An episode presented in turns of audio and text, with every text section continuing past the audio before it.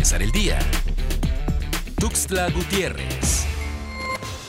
El ambientalista Eric Everman, así como periodistas Carlos Soto y Carlos Herrera, fueron amenazados, retenidos y agredidos por un grupo de personas en la zona sur del municipio de San Cristóbal de las Casas, acusados del delito de allanamiento de morada. Sin embargo, los agraviados denunciaron que esta detención se debió a las denuncias que ellos han realizado por la destrucción ambiental.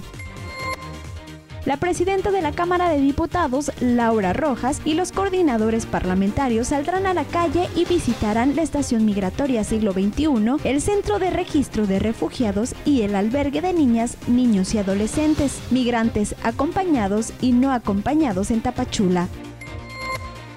La iniciativa de ley que busca incrementar las sanciones de 10 a 20 años de prisión para quien cometa el delito de ecocidio en Chiapas ya fue presentada ante la Oficialía de Partes del Congreso del Estado.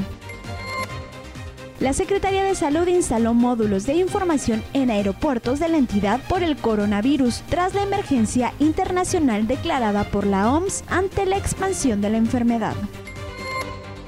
La Profeco en Chiapas continúa sin realizar la supervisión de bombas que se utilizan para despachar gasolina en la entidad, tomando en cuenta que ya se evidenció a nivel nacional la forma en que operan algunas empresas gasolineras. Así lo denunció la Fundación Filantrópicos Unidos por México.